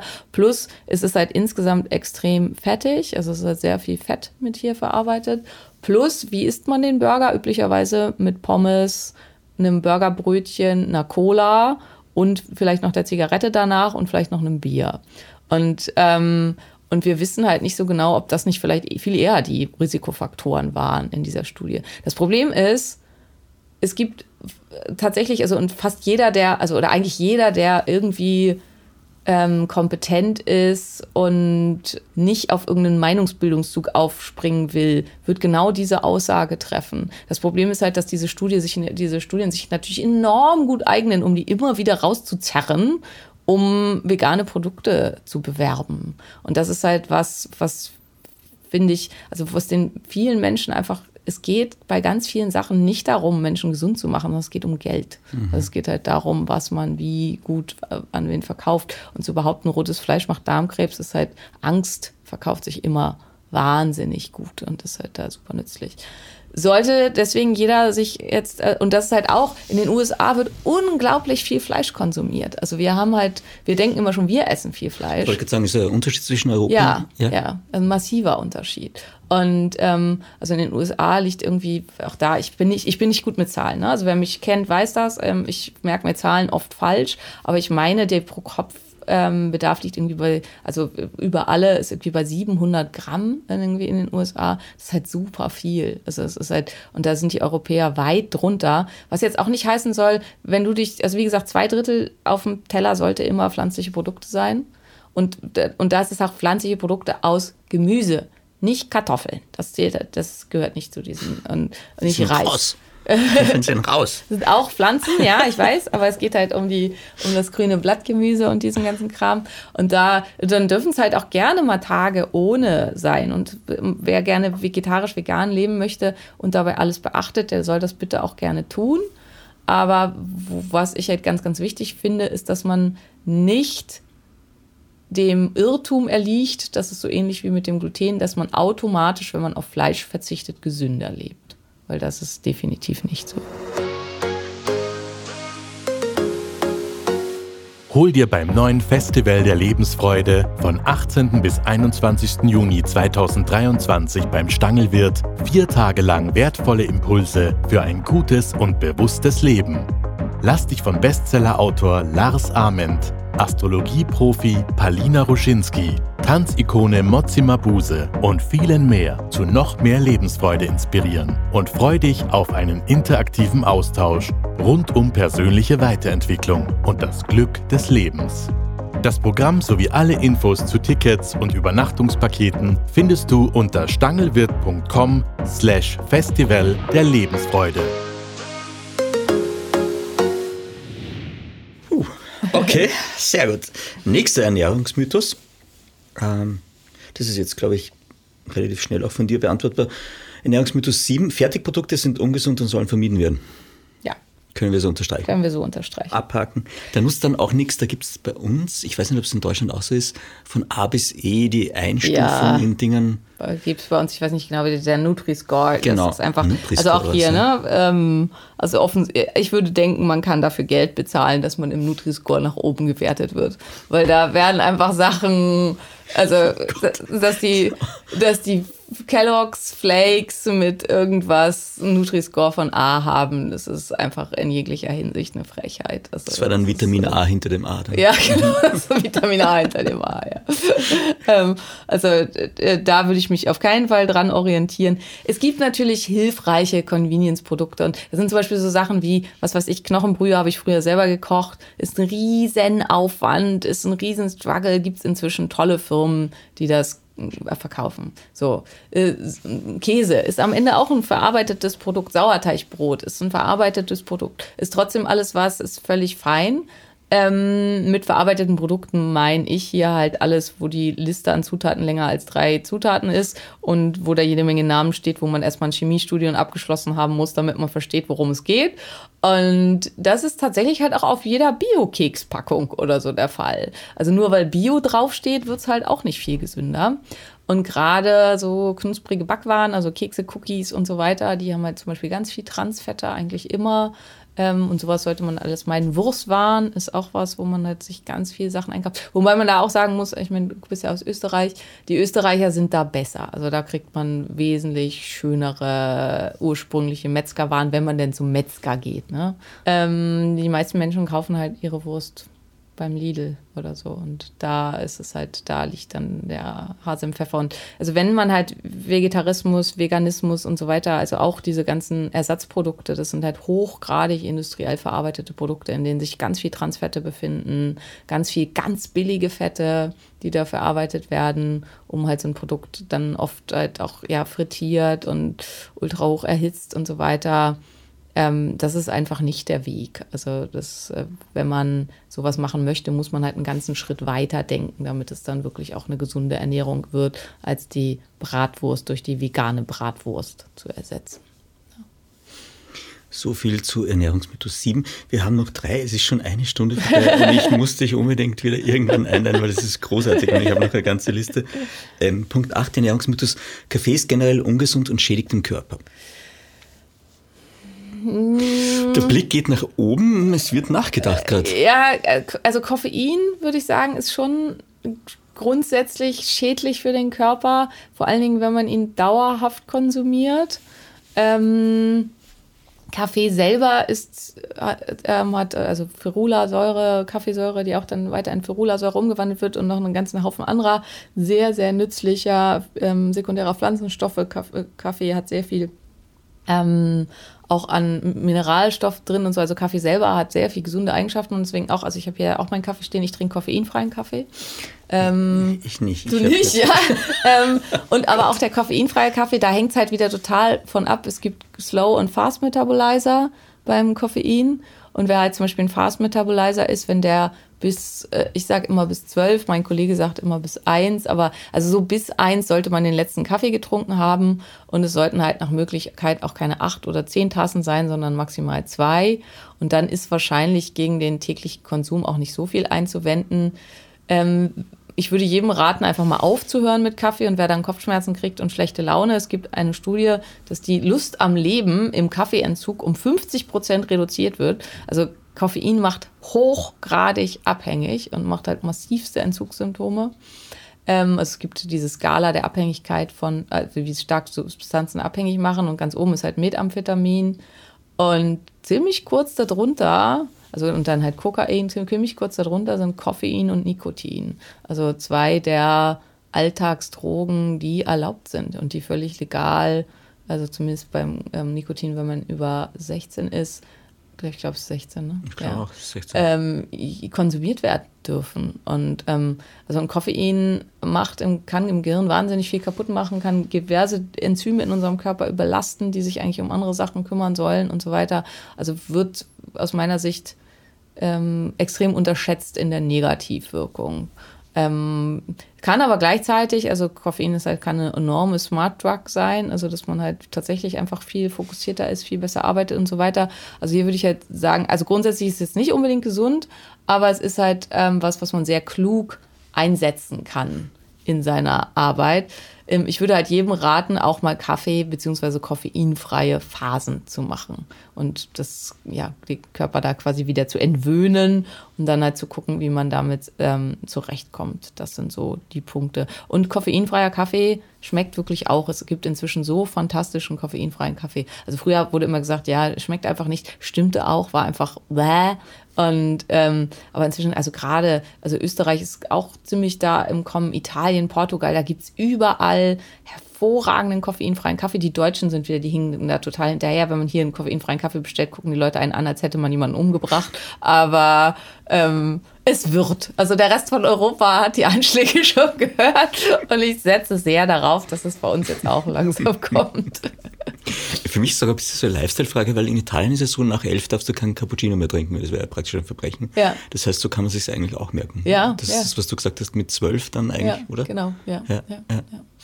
Und ähm, ja, also könnte, da könnte man echt jetzt auch eine ganze Stunde drüber sprechen, wo Koffein überall wirkt im Körper, welche Enzyme mit davon ähm, gehemmt oder induziert werden. Also ist super spannend. Für mich ist halt einfach, äh, und da bin ich auch immer so ein bisschen gebiased, ich bin Slow Metabolizer, also ich habe eine Mutation, dass ich Koffein nur ganz langsam abbaue. Ich war, wie die meisten Ärzte, ganz lange hochgradig koffeinabhängig und habe halt irgendwie acht, zehn Tassen Kaffee am Tag getrunken. Ich hatte immer schwerste Schlafstörungen und für mich war der Verzicht auf Koffein auf jeden Fall ein Gamechanger in meinem Gesundheitsmanagement. Ähm, und ja. Und wir wissen, wie aufgedreht du bist trotzdem. Ja, Also, das ist halt auch viele, dass viele sagen, ja, dann habe ich ja keine Energie. Das ist halt Quatsch. Wenn man den sich erstmal komplett entzogen hat, hat man mehr Energie als jemals zuvor, weil man halt nicht mehr abhängig von was ist, was einen nach oben pusht. Aber man muss natürlich erstmal dahin kommen. Die ersten zwei Wochen sind definitiv hart. Lässt sich auch nicht schönreden. Ja. Wir haben es gleich geschafft. Äh, Ernährungsmythos 9, den ich mir aufgeschrieben habe. Leitprodukte sind eine gesunde Alternative. Ähm, meistens nicht. Also kann man relativ kurz zusammenfassen, meistens nicht. Ähm, in Leitprodukten, also wo auf Fett verzichtet wird, wird meistens mehr Zucker reingemacht, um den Geschmack zu verbessern. Das ist halt ungünstig und wo der Zucker rausgemacht wird, wird oft mehr Fett reingemacht, was dann auch nicht günstig ist.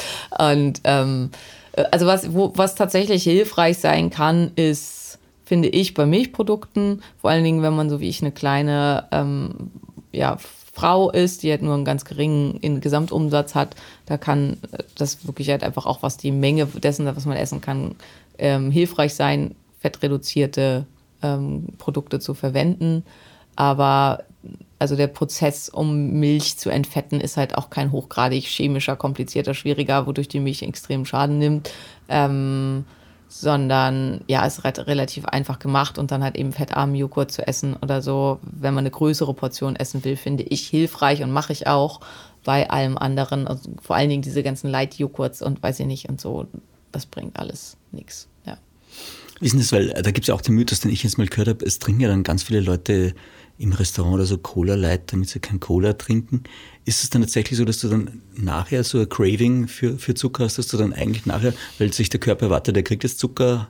ja, das ist was, was im Augenblick, erst, erst wurde immer gesagt, mach gar nichts und jetzt wird immer das behauptet. Auch das ist wieder, das ist super individuell. Also Okay. es hängt halt davon ab, wie oft du sonst Cola trinkst. Wenn dein Körper weiß, Cola gleich Zucker gleich, wir brauchen Insulin, dann wird er entsprechend reagieren. Wenn du immer nur Cola Light trinkst, macht es wahrscheinlich hinsichtlich Insulinausschüttung und Blutzucker gar nichts. Ähm, und da gibt es dann sicherlich auch genetische Komponenten noch mit hinter. Nichtsdestotrotz, ja, da könnten wir jetzt ewig drüber reden. Sagen wir mal, ich bin kein Freund von Süßstoffen. Punkt. Punkt. Wir haben es fast geschafft. Äh, Ernährungsmythos 10 für heute. Eine vegane Ernährung ist per se gesünder als eine omnivore Ernährung. Nein. Also hatte ich ja vorhin schon Ja. ewig lange ausgeführt, von gesundheitlicher Sicht auf gar keinen Fall. Also ähm, tierische Nahrungsmittel sind viel energiedichter als die meisten veganen Nahrungsmittel. Ähm, man kann die Entscheidung für eine vegane Ernährung für sich aus verschiedenen Gründen absolut treffen, aber dann muss man halt ganz viele Sachen beachten. Was halt vegan oft gesünder macht, ist, dass die Menschen viel mehr Pflanzen dann essen als vorher, weil sie halt eben irgendwas ja essen müssen. Ähm, Und das ist halt bei vielen, also wenn ich vorher die klassische westeuropäische Ernährung gehabt habe mit ganz viel verarbeiteten Kohlenhydraten, ganz viel Zucker, ganz viel Schrott und ich wechsle jetzt auf Veganismus und ich esse jetzt plötzlich zum ersten Mal in meinem Leben Gemüse, dann wird mich das auf jeden Fall gesünder machen und dann ist das super hilfreich. Aber das heißt halt nicht, ähm, das hat nicht so viel mit der veganen Ernährung zu tun. Und wenn ich halt eine zwei Drittel Gemüse auf meinem Teller habe, ein bisschen Kohlenhydrate und eine gute Proteinquelle aus einer super nachhaltigen, gesunden Quelle zu mir nehme, dann ähm, ist die omnivore Ernährung die nährstoffdichtere und wahrscheinlich auch die besser verträglichere. Ähm, da kriege ich immer ganz viel Hate, jetzt wahrscheinlich auch wieder. Aber es geht mir halt überhaupt nicht darum, jemandem das wegmachen zu wollen, der vegan essen will. Aber ich finde, man sollte halt die richtigen Gründe anführen. Und den Grund anzuführen, es sei gesünder, das ist einfach falsch. Und das finde ich halt einfach wichtig, so das für sich klar zu machen. Weil es gibt, Veganismus geht mit einer ganzen Reihe von Sachen einher, die in den Mangel gehen können, wo man einfach aufpassen muss. Das ist ja auch total okay. Wenn man weiß, worum es geht, dann muss man einfach aufpassen und gucken und das gegebenenfalls supplementieren und dann passt das auch. Aber ähm, ja, und dann gibt es halt eben Menschen wie mich, ähm, also mit den Autoimmunerkrankungen. Bei Autoimmunerkrankungen sind Hülsenfrüchte oft schwierig. Bei mir sind sie extrem schwierig, weil ich ähm, durch meine Zöliakie Kreuzallergien habe auf die Hemagglutinine der Hülsenfrüchte. Ähm, also die ähneln sich in ihrer Struktur und da reagiert eben auch mein Darm drauf. Und dadurch, ich vertrage gar keine Hülsenfrüchte. Und bitte schickt mir keine Tipps, was ich damit alles noch machen soll. Ich habe wirklich alles probiert auf diesem Sektor. Ähm, ich würde sie gerne essen, aber dadurch fällt halt die vegane Proteinquelle schlechthin weg.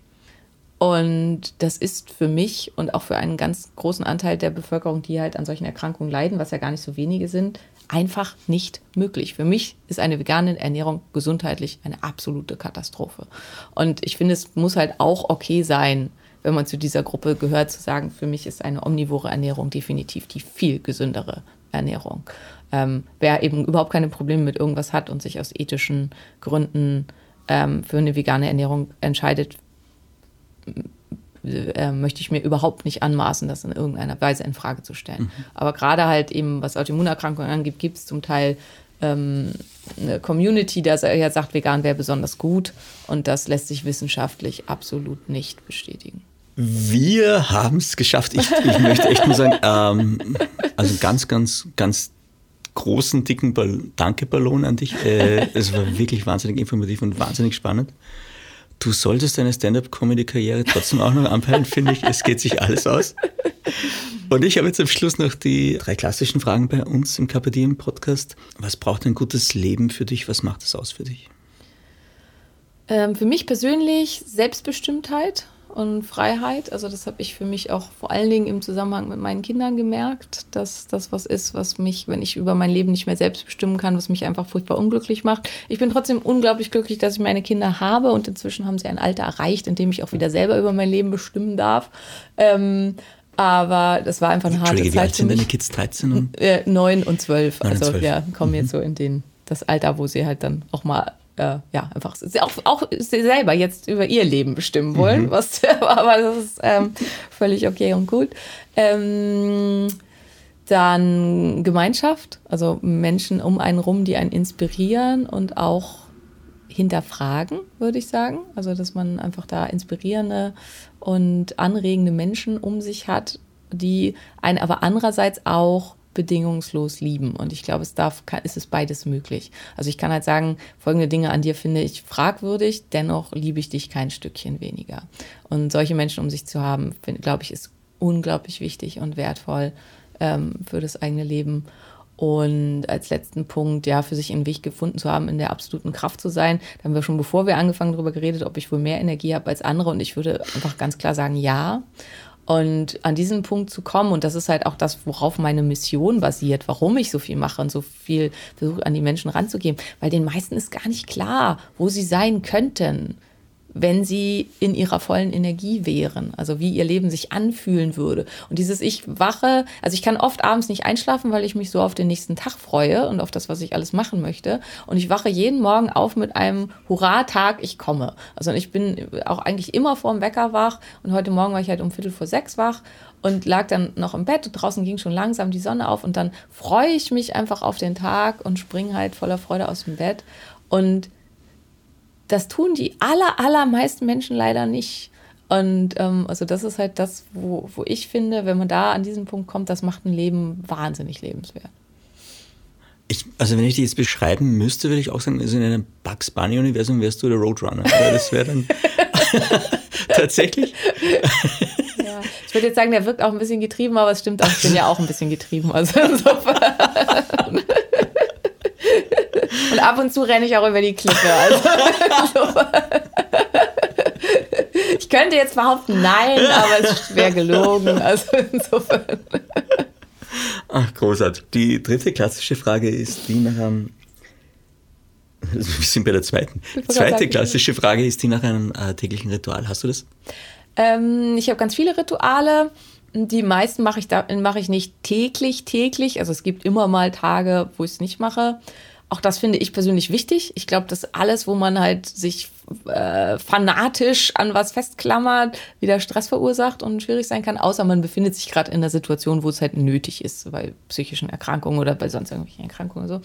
Ähm, ja, aber ansonsten habe ich, also ich würde sagen, das Ritual, was ich am allermeisten durchziehe, was ich deswegen jetzt hier mal äh, wäre, ist mein morgendlicher Kakao. Ich trinke jeden Morgen einen Rohkakao mit einem unglaublichen Haufen an Supplements drin. Ähm, und den konsumiere ich aber wirklich seit fast zwei Jahren, außer ich bin halt auf Reisen, wo ich ihn echt, also ich nehme auch oft die Sachen mit, aber wenn ich halt fliege und nur mit Handgepäck unterwegs bin, ist es mir zu viel, dann lasse ich ihn mal weg. Aber eigentlich ist es was, was ich wirklich immer dabei habe und was selbst wenn ich mit dem Auto unterwegs bin, nehme ich auch alle Zutaten mit und so, weil ich das Gefühl habe, dass es mir enorm gut tut. Ähm, also das ist eins meiner Rituale, die ich denke am meisten durchziehe ja, ansonsten habe ich halt im Winter, mache ich ja normalerweise Eisbaden, aber da hatte ich jetzt eine Phase, wo ich mal so zwei Monate oder so es eigentlich gar nicht gemacht habe, weil mir nicht danach war. Ähm, ich meditiere viel, aber da gibt es halt auch immer mal Phasen, wo ich es nicht tue.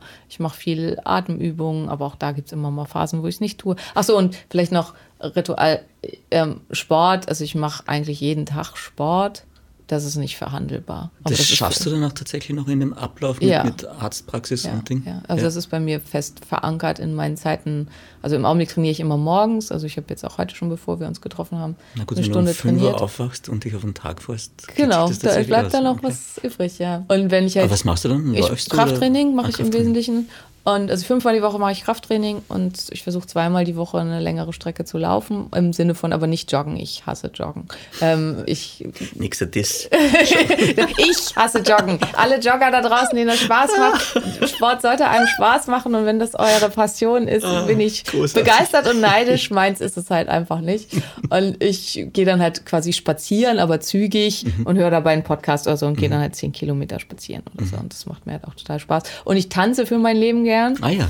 Ähm, und im Augenblick mache ich halt viel so, also in Berlin gibt es halt Unmengen inzwischen verschiedene Ecstatic Dance Veranstaltungen und das versuche ich halt auch regelmäßig zu machen, dass ich halt mal zu so einer Veranstaltung gehe und das ist dann halt zwei, drei Stunden Tanzen am Stück, manchmal auch länger. Ist es so, wie man es vorstellt, dass du einfach für dich tanzt und, und die Welt verschwindet unter Ecstatic Dance oder gibt es da Regeln und. und äh? Äh, ähm, es gibt Regeln, aber die, also die äh, Regel ist, ähm, no hunting ground. Also es ist halt, es ist nicht wie im Club, dass man da versucht, irgendwen aufzureißen oder das, äh, ähm, also und auch, also wenn man jemanden anfassen möchte, muss das immer in völligem Consent sein, also dass man sich vorher die ganz klare, das ganz klare Ja abholen muss. Und das ist halt das, was ich daran mag. Tatsächlich ist es bei mir so, also bei mir ist es wirklich, ich bin ganz viel für mich und bin dann auch komplett in meiner eigenen Welt und für mich ist auch so ein bisschen wirklich trans, trans, trans, trans tanzen.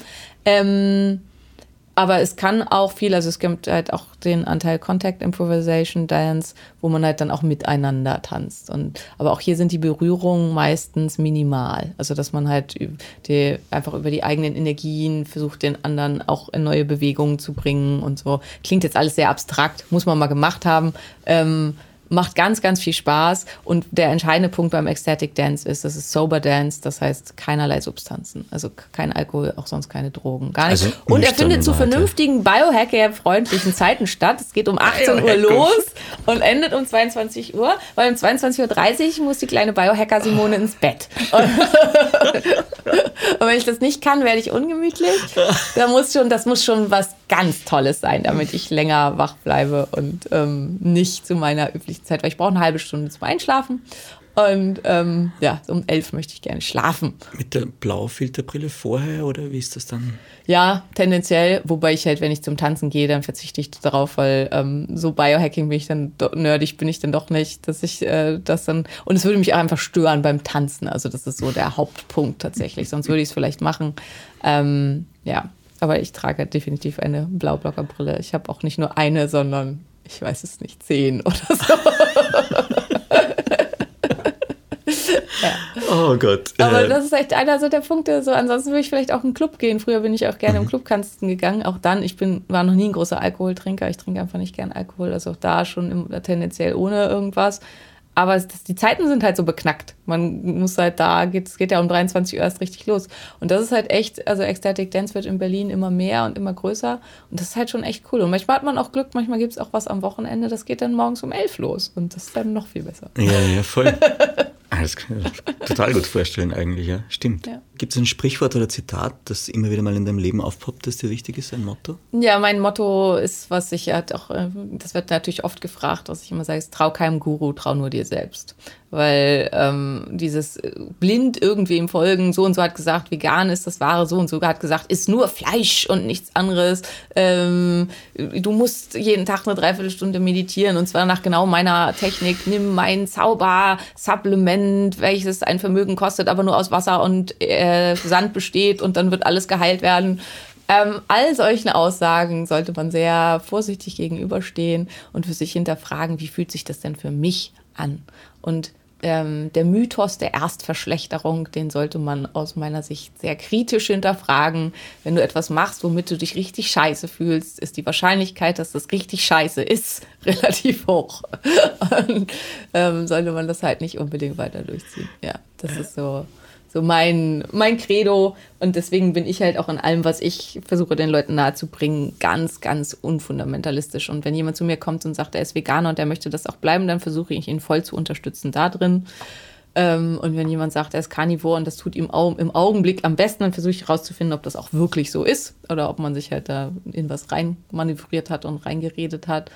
Ähm, ja, und die Leute halt dazu abzuholen wo sie sind. Aber ähm, und ansonsten eben zu versuchen mit jemandem zusammen, was ist denn dein Weg, dein ganz persönlicher Weg und nicht, nicht meiner und nicht der von XY. Mhm. Ja. Also eigentlich immer nach einem eigenen Weg auch suchen. Ja. Ne? Es gibt noch, ich mache jetzt zwei, drei Fragen, kurz, die das Leben stellt, weil wir wirklich völlig überzogen haben, aber ich finde es echt schön. Ähm, Yoga oder Kickboxen? Kickboxen. Schon, es klingt so, als hättest du es auch ja, schon habe ich praktiziert. Schon. Ja. Okay. Also ich habe beide schon gemacht, aber. du könntest ja auch High-Intensity-Yoga machen oder. Habe ich auch schon gemacht, okay. aber ich würde trotzdem Kickboxen. Verstehe. Eastwood oder Westwood, sprich Clint oder Vivian? Oh, Eastwood. Eastwood tatsächlich. Spannend. Wann hast du das letzte Mal gelacht? Jetzt ganz viel. Mist, stimmt. Ja, wann hast du das letzte Mal getanzt? Haben wir, glaube ich, auch schnell beantwortet. Das war. Äh, letzte Woche Dienstag war ich das letzte Mal beim Ecstatic Dance und ähm, danach musste ich ganz viel arbeiten. Aber das war toll. Wie findest du die richtige Antwort? Hm, die kommt mir so in meinen Kopf. Ähm, also meine Freunde sagen, in meinem Kopf sind immer 20 Tabs offen und spielen acht verschiedene Songs und ich suche dann halt den Tab, der gerade die Antwort zur Verfügung stellt. Perfekte Überleitung. Welcher Song wärst du im Moment? Gibt es einen, den du gerade im Kopf hast? Mm, shake It Off. Der passt immer ganz gut für mich. Schön. Was wärst du als Zahl? Ähm, sieben. Warum? Weiß ich nicht. War schon immer irgendwie meine Lieblingszahl. Und ähm, Habe ich mich aber noch nie wirklich mit beschäftigt, was das in Numerologie oder so bedeutet. Ja, ja, du hast am 1. Oktober Geburtstag, ja. das heißt, das kann es nicht sein. Nee, damit hat das nichts zu tun. Aber wenn, dann habe ich früher irgendwie immer die 7 gewählt, auch bei irgendwelchen Roulette-Geschichten. Mhm. Keine Ahnung. Nicht, dass mir das geholfen hätte. Aber nee, aber das ist statistisch, glaube ich, auch total wissenschaftlich so, dass die meisten tatsächlich dahin tendieren zu 7. Okay, witzig. Bei einer Zahl zwischen 1 und, und 10 ja, ist es meistens. Hm. Hm. Was wärst du als Stoff? Ähm, Seide. Ah, ja. Was wärst du als Duft? Jasmin, nett, aber manchmal zu intensiv. Wie bist du, wenn du unvernünftig bist? Wie ich dann bin. Ja. Wir können auch wieder deine Freunde fragen. Ja. naja, also ich, ich glaube, ich bin sehr vernunftsbasierter Mensch. Ähm, wenn ich unvernünftig bin, bin ich wahrscheinlich lustig, würden meine Freunde sagen. Also, dass ich dann halt äh, Dinge mache, die ähm, andere auch lustig finden. Aber, aber es ist für mich ganz schwer, Vernunft völlig wegzu, ähm, wegzuklicken, sozusagen. Also, ich mache tendenziell keine Dinge, wo man von außen sagen würde, das war jetzt super unvernünftig. Und, Also so ein Pünktchen Ratio schwingt ja, immer schwingt mit. immer mit. Ja, ja. Also, das ist auf jeden Fall ganz stark Teil meiner Persönlichkeit. Woran erkennen andere deine Eitelkeit? Oh, an ganz vielen Dingen. Ähm, also da, ich, ich hoffe, dass man auch über mich sagen kann, dass ich ein sehr selbstreflektierter Mensch bin und ich bin definitiv eitel. Ähm, vielleicht an der Größe meines Kleiderschranks, würde mein Partner sagen. und dass er von diesem Kleiderschrank nur ein Drittel benutzen darf. und dass der Rest meine Sachen sind. Ansonsten bin ich halt, also ich benutze keine Hautcremes, ich schmink mich ab und zu mal, aber heute bin ich ja auch voll, vollkommen ungeschminkt. Also ähm, da würde man halt sagen, ich bin nicht so eitel, aber mich hat halt Mutter Natur auch nett beschenkt. Also wenn das halt nicht so wäre, würde ich da wahrscheinlich halt auch deutlich mehr machen. Also auch da versuche ich mich halt so zu reflektieren, dass jetzt zu sagen, ich schmink mich nie, nicht daran liegt, weil ich halt mich grundsätzlich nicht schminken würde, sondern dass ich halt super gute Haut habe und das halt nicht nötig ist. Ja, Ja, es ist auch so. Ich glaube, du bist einfach sehr im, im Reinen mit dir. ja das Ja. stimmt. Und das strahlst du aber auch aus. Und das ist Das ja ist dann gut. eigentlich toll. Ja, es ist wirklich gut, total. Ähm, letzte Runde Drinks in einem Pub besteht aus Wasser. Wasser. Und die erste Runde? Auch aus Wasser. Meine Mutter sagt immer, du und dein langweiliges Oma-Leben. ähm, aber wenn ich, also wenn ich quasi, wenn es ein Abend ist, wo ich sage, auf die Kacke hauen, dann wäre es Tequila. Ah, ja, weißt du, mit Wurm oder ohne ist die Frage. wenn ich die Wahl habe, mit Wurm. Mit Wurm. Mit Wurm. Wann dann alles? Okay. Ähm, was würdest du tun, wenn sich dein Mut über Nacht verzehnfachen würde? Oh. Wahrscheinlich alles aufgeben, also oder die Praxis alleine lassen, alles alleine lassen und einen Langstreckenweg wandern. Das ist was, was ich schon immer machen wollte und ich habe nie den Mut aufgebracht, alles um mich rum liegen zu lassen, um das wirklich zu tun. Also den PCT oder irgendwie sowas. Der PCT ist der Ja, in Amerika, der ewig lange. Crest Trail, genau. Ja, irgendwie sowas. Oder ich wäre auch schon happy mit dem Fisherman's Trail in Portugal, aber das dauert halt auch schon drei Wochen. Und Es gibt ja dann noch raus, den, den, raus. den Salt Path in, in England, in ja, Cornwall. Da, da, regnet es mir zu viel. breche an dieser Stelle den Podcast ab. Hier mag jemand England nicht. Ich mag England, ich mag nur keinen Regen. Ich habe auch mal drei Monate in England gelebt. Das ist ein schönes Land. Aha, wo hast du gelebt? In Harrogate, also jetzt nicht so attraktiv, aber das, ähm, da hatte ich damals Freunde, wo ich dann im Krankenhaus mitarbeiten konnte. Und, und in, in Harrogate und dann in Newcastle. Und ähm, ja, im Winter, kalt. Lass es mit etwas Schönen aufhören. Deine, deine erste Erinnerung als Kind, hast du da irgendwie etwas, was... Ja, meine erste Erinnerung als Kind ist tatsächlich, wo viele sagen, es ist nicht möglich, aber ich erinnere mich da wirklich dran, ist das Buffet an meinem ersten Geburtstag. Und ich erinnere mich da an diese ähm, Trinkpackungen und das ist auch, das sind Trinkpackungen, die gibt es heute nicht mehr. Und ich habe die halt ziemlich genau vor Augen, so, so, eine, so Kirschtrinkpackungen mit den Strohhalmen und so Sachen. Und ich habe meine Mutter da halt mal zu gefragt. Und also wir hatten so Korktische, die mein Vater selber gebaut hatte. Und die hatten die dann umgedreht und das dann da halt alles so drauf drapiert und so. Und meine Mutter sagt, stimmt auch, das hat so stattgefunden. Und es gibt von diesem Ereignis keine Fotos und das hat mir auch niemand gezeigt. Also scheint das eine valide Erinnerung zu sein. Vielen lieben Dank für den wunderschönen Ausstieg aus diesem Podcast. Jetzt weiß ich ja, wen ich in Wien noch besuchen kann. Alles klar. Vielen Dank für deine Zeit und, und alles, alles Liebe und Gute. Ja. Danke für den schönen und sehr unterhaltsamen Podcast. Simone, es hört uns niemand mehr zu, wir haben es geschafft. Sehr gut, sehr gut. Ich, ich hole mir jetzt einfach nur etwas für mich einen Tipp. Ich brauche wieder mal was Neues fürs Bücherregal und wollte fragen, ob du da irgendeinen Tipp für mich hast. Was hast du schon gelesen? Öfter vielleicht mal? Äh, ja, also mein, das Buch, was ich am allerhäufigsten gelesen habe, ist tatsächlich Der Herr der Ringe. Das habe ich, glaube ich, sieben oder acht Mal schon gelesen. Und warum?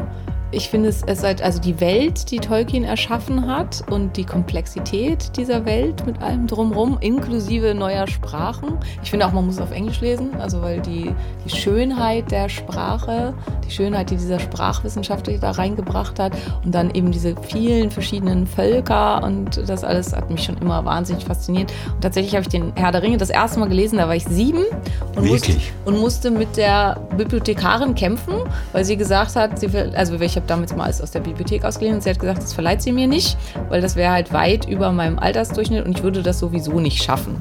Und dann habe ich halt gesagt, try me, also damals nicht try me, weil ich konnte ja noch kein Englisch, aber und dann hat sie es mir gegeben dann und dann habe ich es ihr drei Tage später zurückgebracht und hat das gelesen und ähm, danach hat sie nie wieder in Frage gestellt, wenn ich irgendwas leihen wollte. Als ich dann die gesamte, gesammelte Enzyklopädie von Shakespeare leihen wollte, hat sie sie mir einfach gegeben und hat nicht weiter gefragt. Diese Folge wurde präsentiert vom Bio- und Wellnessressort Stangelwirt in Going am Wilden Kaiser. Alle Infos zum neuen Stangelwirt-Eventformat Festival der Lebensfreude sowie Tickets und Übernachtungspakete findest du unter stangelwirt.com slash Festival der Lebensfreude. Mehr von Carpe Diem gibt es auf Soundcloud, Apple Podcasts, Google Play oder Spotify. Jetzt abonnieren und liken. Wir freuen uns über eure Kommentare und sind direkt über podcast.kpdm.live erreichbar. Das KPDM Magazin erscheint alle zwei Monate. Besucht auch unsere Social Media Portale auf Facebook, Instagram und YouTube und unsere Website carpediem.live. Carpe Diem, der Podcast für ein gutes Leben. Nächste Woche Niki Löwenstein im Gespräch mit der Dermatologin Kerstin Ortlechner.